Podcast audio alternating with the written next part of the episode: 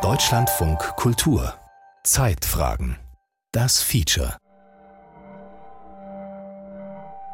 Erlass des Nationalausschusses für Großbrünn. Deutsche, die im Bereich der Stadt Brünn wohnen, sollen aus der Stadt herausgeführt werden. An diesem letzten Maiabend des Jahres 1945, bevor sie aus der Stadt getrieben wurden, standen sie alle zusammen in einer langen Menschenschlange. Das war also nachts. Wir wurden um halb sieben abends abgeholt. Also wahrscheinlich mussten wir uns an irgendwelchen Stellen versammeln. So, es ist jetzt 10.30 Uhr und der Marsch setzt sich langsam in Bewegung. Die älteren Leute bleiben zumeist hier und die jüngeren machen sich auf den Weg. Der Marsch nach Brünn. Eine deutsch-tschechische Versöhnungsgeschichte. Feature von Iris Milde. Sie konnte nicht sagen, wie lange sie schon unterwegs waren, als ob ihr Weg Jahrhunderte dauerte. Dabei dämmerte es noch nicht einmal. Es konnten also nur ein paar Stunden sein. Sie war müde und ihre Begleiterin auch. Einige Male schon waren sie an Menschen vorbeigegangen, die auf der Erde saßen oder auf einem Koffer, den sie mitschleppten. Einige Male hatten sie auch gesehen, wie einer der jungen Männer zu ihnen lief und ihnen mit dem Gewehrkolben den Kopf zerschmetterte. Sie hatte Angst, stehen zu bleiben. Trotz der Schmerzen in den Leisten und dem linken Fuß zwang sie sich weiterzugehen. Die junge Frau neben ihr flüsterte, sie habe Durst. Gerda sagte nichts. Auch sie hatte Durst. Aber sie schwieg und schleppte sich Schritt für Schritt weiter. Gott weiß wohin. Die Stadt Brünn liegt im Südosten Tschechiens. Wien und Bratislava sind jeweils nur zwei Fahrtstunden entfernt. Die Studenten der hiesigen Universität prägen das Stadtbild. An lauen Abenden sitzen sie vor den zahlreichen Bars und Cafés dicht an dicht auf den Bürgersteigen, lachen, reden oder lauschen einem der vielen Konzerte. Unweit des pulsierenden Stadtkerns befindet sich das Augustinerkloster. Dort im Klostergarten entdeckte Gregor Mendel, der 1822 vor 200 Jahren geboren wurde, die nach ihm benannten Vererbungsgesetze. Ein Denkmal im Klosterhof, das Mendel in Mönchskutte zeigt, erinnert daran. Auch der weitläufige Platz vor dem Kloster ist nach dem Naturwissenschaftler benannt. Am Abend des 30. Mai 1945 wurde Mendel auf seinem Sockel Zeuge eines grausamen Gewaltakts. 27.000 Menschen wurden auf dem Platz zusammengetrieben und von bewaffneten Männern aus der Stadt geführt. Frauen, Kinder, ältere Menschen. Jungen und Männer im arbeitsfähigen Alter waren zuvor in Lagern interniert worden. Erlass des Nationalausschusses für Großbrünn. Deutsche, die im Bereich der Stadt Brünn wohnen, sollen aus der Stadt herausgeführt werden. Hausbesitzer bzw. Verwalter haben alle Frauen und Kinder unter 14 Jahren und Männer über 60 Jahren sowie arbeitsunfähige Männer aufzufordern, sich darauf vorzubereiten, Großbrünn heute, das heißt den 30. Mai 1945, 22 Uhr zu verlassen. An diesem letzten Maiabend des Jahres 1945, bevor sie aus der Stadt getrieben wurden, standen sie alle zusammen in einer langen Menschenschlange, die vom Augustinerkloster über den Mendelplatz reichte. Dann verlor sie sich in der Dämmerung und auf der anderen Seite bis zum St. Annen Krankenhaus und weiter um die Kurve. In der gleichen Menschenmenge warteten auch die Liebschers, Oma Pawelka aus der Köffeler Gasse mit blutigen Ohrmuscheln, weil man ihr soeben die Ohrringe abgerissen hatte, die Verkäuferin Meier mit der kleinen Irma und der kleinen Ingrid. Die Mädchen standen dicht beieinander und zogen die Köpfe ein, wenn die bewaffneten Revolutionsgarden laut brüllend an ihnen vorüberliefen. Das war also nachts.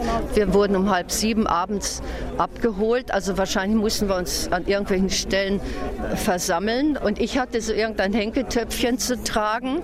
Und ich war so müde wahrscheinlich. Ich habe das Henkeltöpfchen fallen gelassen. Oh, Gottes Willen. Aber jemand hat es mir gegeben. Von hinten nach vorne. Dieses erleichternde Erlebnis, ja, da erinnere ich mich dran. Barbara Breindl war sechs Jahre alt, als sie mit ihrer schwangeren Stiefmutter und zwei Geschwistern die Stadt, in der sie geboren war, verlassen musste. Sie erinnert sich nur noch bruchstückhaft. Und ich muss sagen, Gott sei Dank. Ich finde, das war ein Schutz. Wahrscheinlich habe ich gesehen und nicht gesehen, wie Kinder so sind. Oder meine Mutter hat uns umgedreht. Denn spätestens am Stadtrand von Brünn entwickelte sich die schauerliche Prozession, in der fast die gesamte verbliebene deutschsprachige Bevölkerung der Stadt mitging, zum Todesmarsch. Fachleute sind sich weitgehend einig, dass etwa 5200 Menschen die gewaltsame Aussiedlung aus Brünn nicht überlebt haben. Sie starben an Entkräftung, Hunger, Durst, Krankheiten durch Gewaltakte einzelner Bewacher und Vergewaltigungen. Der Todesmarsch von Brünn ist nicht das einzige, aber das brutalste Einzelereignis der sogenannten wilden Vertreibungen nach dem Ende des Zweiten Weltkrieges in der Tschechoslowakei. An einem heißen Julitag steht Barbara Breindl auf einer großen Wiese hinter dem Städtchen Poholitz, unweit der österreichischen Grenze und circa 30 Kilometer von Brünn entfernt. Auf dem verdorrten Gras stehen sechs kleine Steinkreuze. Also wir waren auf einem Gefährt für Alte und Kranke. Ein Lichtblick in dieser dunklen Zeit. Und hier war ja irgendwo das Lager und meine Mutter ist also reingegangen, hat ihre Tante gefunden, eine 78-Jährige. Und die Tante sagte, ich bin schon Witwe. Also sie hat ihren Mann tot oder sterbend unterwegs liegen lassen müssen. Man musste weiter. Und sie selber ist dann drei Wochen nachher an der Typhusepidemie gestorben. Hier irgendwo liegt sie, Nummer 124 in den Totenbüchern. Die Tante Glimser, hier, hier. 890 Tote liegen unter unseren Füßen auf diesem Feld bei Poholitz auf dem bis vor wenigen Jahren, unbeeindruckt von den darunterliegenden Toten, Landwirtschaft betrieben wurde. In einer verlassenen Lagerhalle hinter Pocholitz endete für die völlig erschöpften Menschen, die es bis dorthin geschafft hatten, der Marsch, aber nicht das Martyrium. Typhus und Rohr brachen aus und rafften binnen Tagen Hunderte dahin. Überall saßen oder lagen Menschen. Gerda hatte niemals zuvor so viele Menschen auf einmal gesehen. Sie stand eine Weile nur da und beobachtete das jammervolle Theater ermattet herumliegender Männer, Frauen und Kinder. Aber hinter ihr drängten schon die nächsten Ankömmlinge herein. Gerta je románová postava, která celé její jméno je Gerta Schnirch, která je Gerta, sie heißt mit ganzem Namen Gerta Schnirch, ist eine Romanfigur, die ich aus den Schicksalen von zwei, drei Frauen erschaffen habe, deren Geschichten ich aus Briefen oder aus Erzählungen kannte. Anhand dieser Figur erzähle ich die Erlebnisse von Frauen, die den sogenannten Brunner Todesmarsch im Mai des Jahres 1945 miterlebt haben. Die Schriftstellerin Katarzyna Tutschkowa ist eine der ersten Autoren in Tschechien, die das Thema der Vertreibungen literarisch verarbeitet haben. Ihr Roman Die Vertreibung der Gerta Schnirch erschien 2009. 2018 folgte die deutsche Ausgabe unter dem Titel Gerta das deutsche Mädchen. Gerta steht gewissermaßen zwischen den Fronten. Sie hat einen deutschen Vater, der glühender Nazi ist, und eine tschechische Mutter. Nach dem Krieg gilt sie als Deutsche. Gerta war 1945 eine 21-jährige Frau mit einem sechs Monate alten Baby und musste das Haus verlassen, in das ich viele Jahre später eingezogen bin. Und weil Gerda 21 Jahre alt war, als sie die Stadt verlassen musste, so alt wie ich damals, hat mich ihre Geschichte so angesprochen. Und ich habe mir die Frage gestellt, ob ein so junges Mädchen tatsächlich die Verantwortung trägt für einen Krieg, dass ein so grausames Urteil über sie verhängt wurde. Auf dem Feld hinter Poholitz haben sich etwa 150 Menschen versammelt. Der Bürgermeister von Pohölitz legt einen Kranz an der Gedenkstätte nieder, die nach dem Fall des Eisernen Vorhangs an dieser Stelle errichtet wurde. Petr Kalosek tritt ans Mikrofon. Wir stehen an dem Ort, an dem vor 77 Jahren der sogenannte Todesmarsch endete. Und wie Sie wahrscheinlich wissen, haben viele diese gewaltsame Vertreibung der deutschsprachigen Bevölkerung aus Brünn nicht überlebt und viele von ihnen sind hier beerdigt. Deshalb treffen wir uns hier, um ihrer zu gedenken. Petr Kalosek ist Direktor des Festivals Meeting Brno. Im Rahmen des Festivals findet der Versöhnungsmarsch statt, Einmal im Jahr gehen Deutsche und Tschechen die Wegstrecke des damaligen Todesmarsches gemeinsam ab. Seit 2015 gehen wir den Weg, den die Menschen damals gelaufen sind, in umgekehrte Richtung. Damit bringen wir die deutschsprachige Bevölkerung symbolisch wieder zurück in, ich erlaube mir zu sagen, unsere gemeinsame Stadt. So, es ist jetzt 10.30 Uhr und der Marsch setzt sich langsam in Bewegung. Die älteren Leute bleiben zumeist hier und die jüngeren machen sich auf den Weg. Seit vielen Jahren habe ich mir vorgenommen, einmal den Brünner Versöhnungsmarsch mitzugehen. Als Übersetzerin von Katarzyna Tutschkowas Roman Gerta das deutsche Mädchen habe ich Gertas Angst und ihre Wut über das erfahrene Unrecht am Schreibtisch nachempfunden. Nun möchte ich den Weg mit eigenen Augen sehen und unter den eigenen Füßen spüren. Zunächst windet sich der Zug entlang der Hauptstraße durch das pittoreske Städtchen Boholitz auf tschechisch Bohojelice mit seinen stuckverzierten Fassaden. Also ich bin noch im Sudetenland geboren, 1944, allerdings nicht hier in Südböhmen. Ich bin von Nordböhmen und ich wollte das schon immer mal mitmachen und bin heute hier Neuling. Siglinde Barwig trägt einen Strohhut gegen die brennende Sonne. Die 78-jährige Frau aus Heidelberg hat sich gemeinsam mit ihrem Sohn einer Reisegruppe der sudetendeutschen Landsmannschaft angeschlossen, die zum Gedenken nach Brünn gereist ist. Hinter Poholitz gehen wir bei dichtem Verkehr an der Leitplanke, bis wir auf die alte Landstraße einbiegen. Die Idee war, den Verlauf des Todesmarsches von 1945 so gut wie möglich nachzugehen.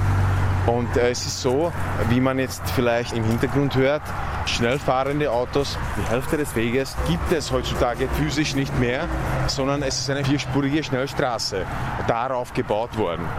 Aber die erste Hälfte des Weges, da gehen wir tatsächlich über die sogenannte alte Wiener Straße von Brünn nach Wien Jaroslav Ostricelik hatte Anfang der 2000er Jahre die Idee, an den Brünner Todesmarsch zu erinnern, indem er den Weg der Vertriebenen gemeinsam mit Kommilitonen nachging.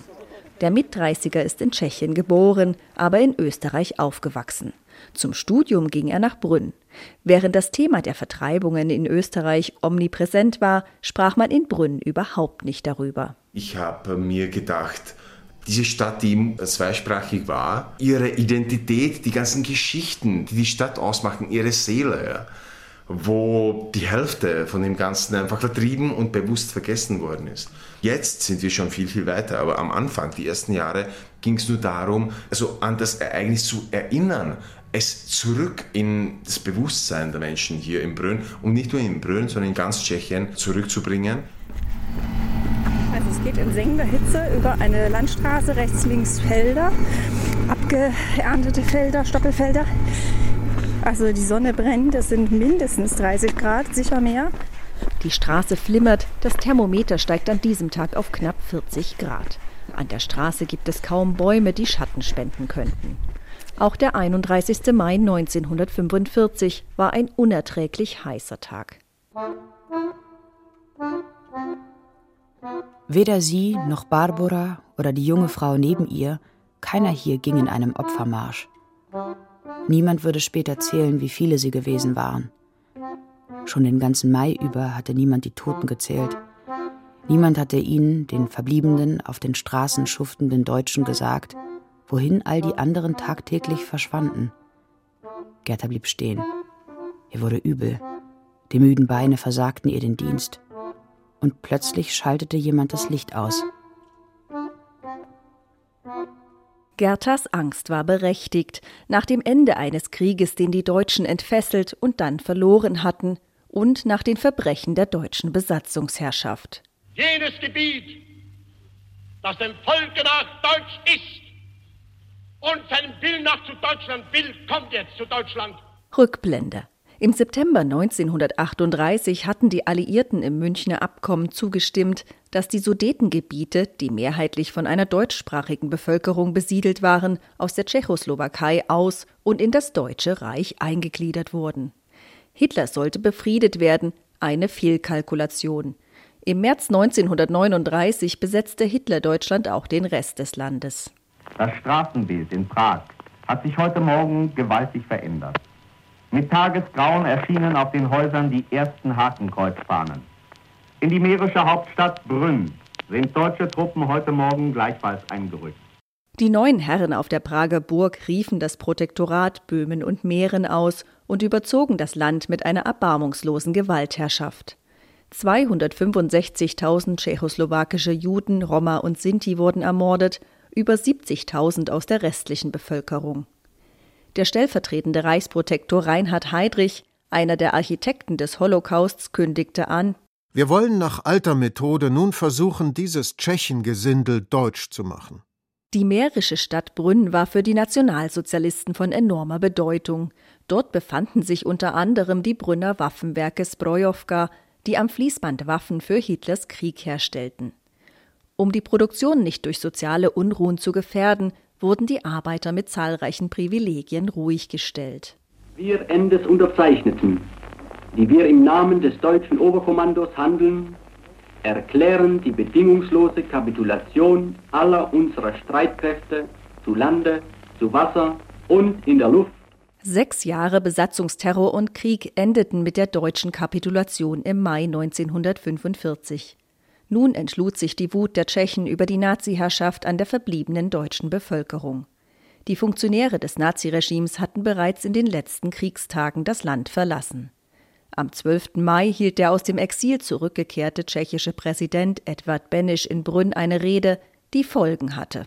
Jetzt gehen wir gleich an die Arbeit. Und wir werden Ordnung unter uns machen, besonders auch hier in der Stadt Brünn mit den Deutschen und allen anderen. Mein Programm ist, ich verheimliche es nicht, dass wir die deutsche Frage in der Republik ausliquidieren müssen. In dieser Arbeit werden wir die ganze Kraft von euch allen brauchen. Angesprochen fühlten sich eben jene Mitarbeiter der Brünner Waffenwerke, die daraufhin zur Vertreibung der deutschsprachigen Brünner Bevölkerung drängten. Gemeinsam mit Rotarmisten, Angehörigen der Revolutionsgarden und Partisanen schritten sie am 30. Mai 1945 und den Tagen darauf zur Tat. Nur nicht provozieren, ermahnte sich Gerda. Vom vorausgegangenen Tag wusste sie nur allzu gut, wozu diese jungen Herren des Geschehens fähig waren. Gerda war dabei gewesen, als sie einer älteren, korpulenten Frau einfach den Finger abhackten weil es ihr nicht gelang, den Ring vom Finger zu ziehen. Und als die Wunde nicht aufhörte zu bluten, stachen sie die Frau einfach ab wie ein Schwein. Die Reaktionen auf den ersten Lesungen waren sehr ablehnend, weil viele Leser nicht akzeptieren konnten, dass ich das Kriegsende mit den Augen eines deutschen Mädchens beschreibe und sie meinten, dass das Mädchen dieses Schicksal gewissermaßen verdient habe. Die Debatten waren oft hitzig. Das ging so weit, dass ich beleidigt wurde. So etwa beschuldigte mich ein älterer Leser, ich würde den Holocaust leugnen. In den Jahrzehnten des Kalten Krieges wurde über die Vertreibungen geschwiegen.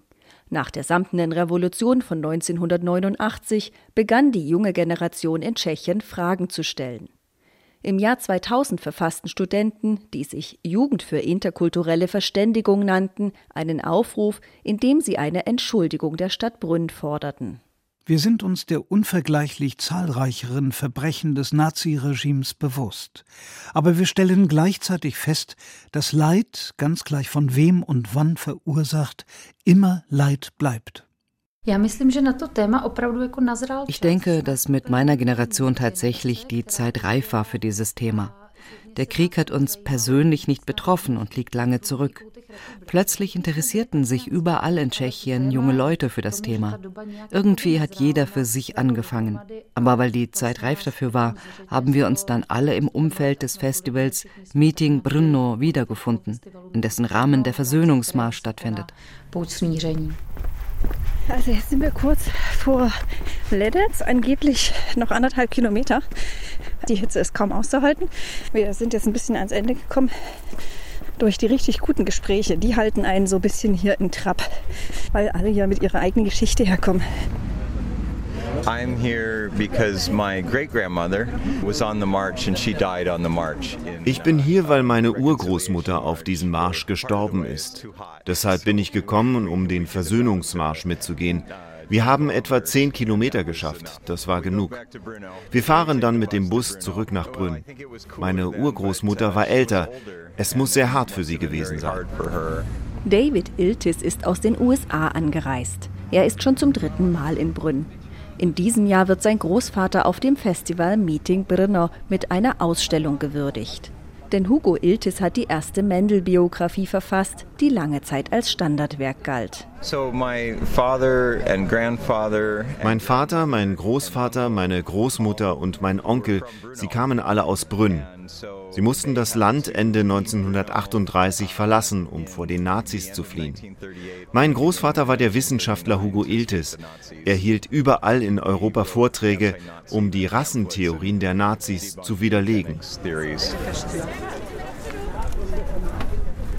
In Ledec oder Letze auf Tschechisch ist Halbzeit.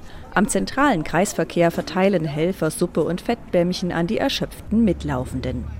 Susanna Frimlova liegt auf ihre Ellenbogen gestützt auf einer Wiese. Sie kommt aus Ostrava und geht schon zum dritten Mal die ganze Strecke. Mir gefällt das, dass sich hier so eine Gruppe von Leuten trifft, die etwas gemeinsam haben und sich an die Ereignisse erinnern. Wenn ich mit jemandem in Ostrava darüber reden wollte, dann würde man mich erstaunt anschauen. Und hier sind so viele Menschen, mit denen ich darüber reden kann.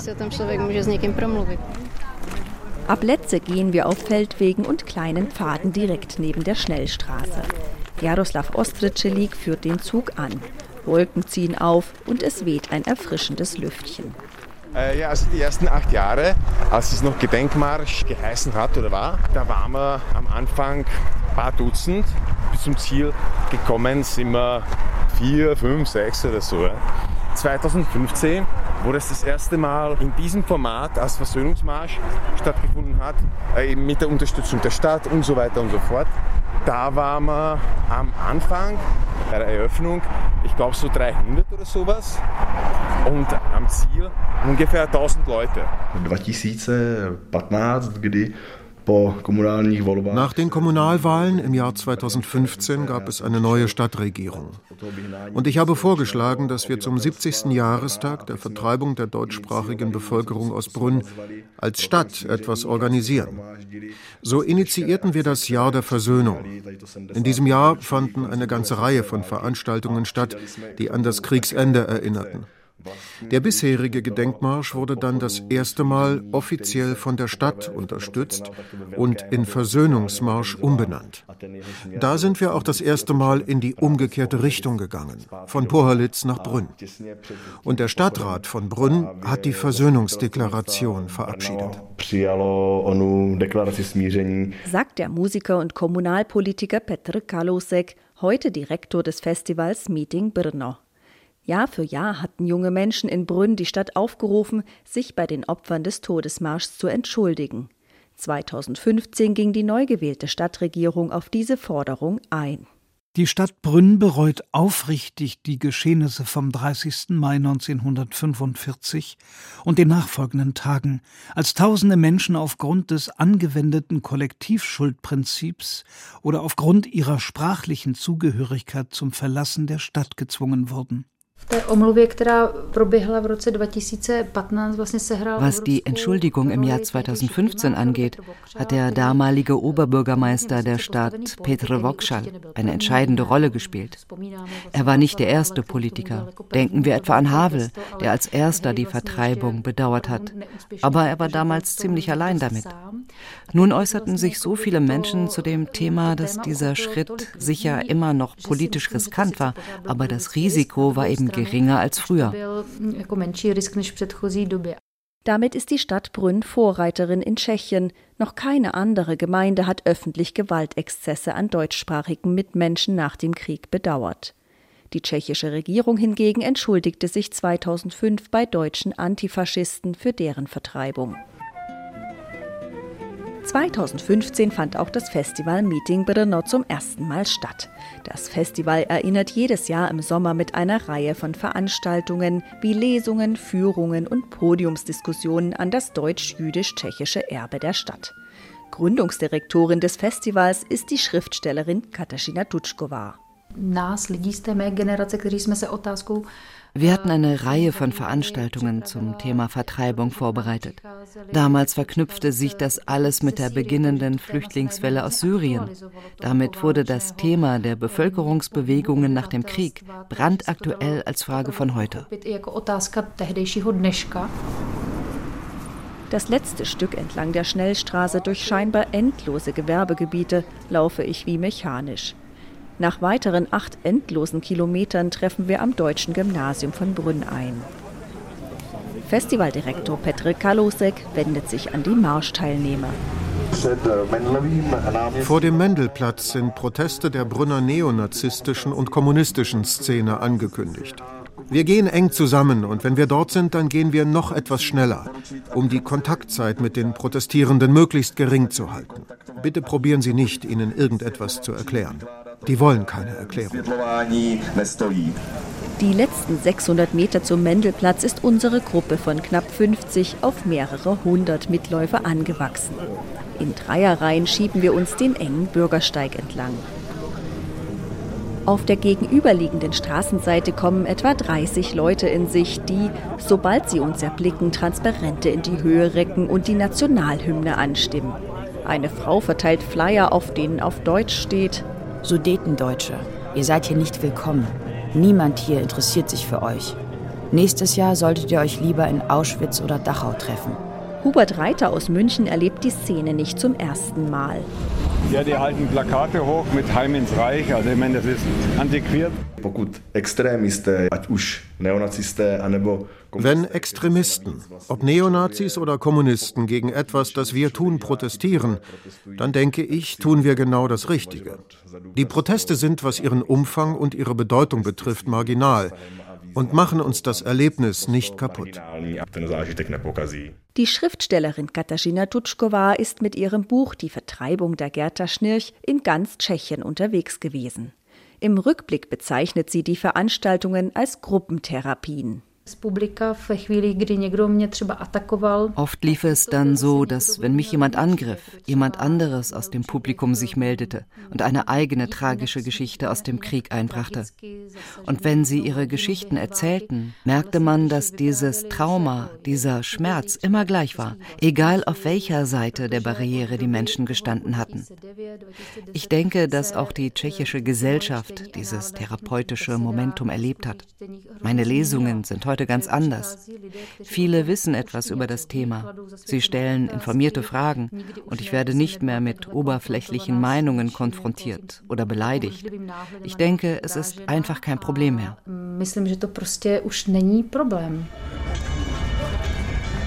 Unter dem Glockengeläut der Klosterkirche strömt die Menschenmenge auf den Hof des Augustinerklosters. Vor der Mendelstatue ist eine große Bühne aufgebaut. Es sprechen Politiker aus Deutschland und Tschechien und der deutsche Botschafter. Diejenigen, die den Weg gelaufen sind, liegen ermattet auf der Wiese im Klostergarten, massieren ihre Füße und Beine. Im Anschluss gehen alle auf die andere Seite des Klosterhofes zu dem großen grauen Gedenkstein, der seit 1995 an den Todesmarsch erinnert. Sie entzünden Kerzen, halten inne. Dann fassen sie sich an den Händen und bilden einen großen Kreis. Viele sind bewegt, manchen stehen Tränen in den Augen. Barbara Breindl, die als Sechsjährige den Brünner Todesmarsch selbst erlebt hat, ist vor 17 Jahren wieder in ihre Heimatstadt gezogen. Ja, ich gehöre zu den Exoten, die zurückgekehrt sind.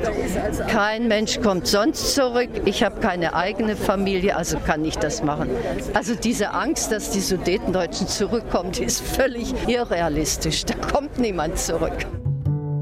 Die 83-jährige energische Frau lernt Tschechisch als Autodidaktin.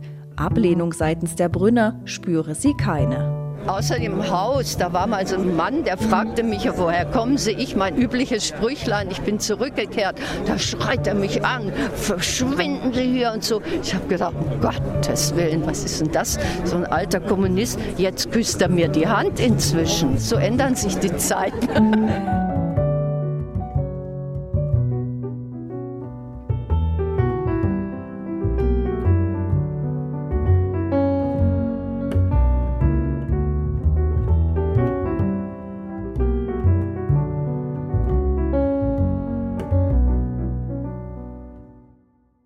Der Marsch nach Brünn, eine deutsch-tschechische Versöhnungsgeschichte. Sie hörten ein Feature von Iris Milde. Es sprachen Lisa Hrdina, Joachim Schönfeld, Barbara Becker, Heino Rindler, Birgit Dölling, Olaf Ölstrom und die Autorin. Ton Hermann Leppich, Regie Cordula Dickmeis, Redaktion Winfried Streiter.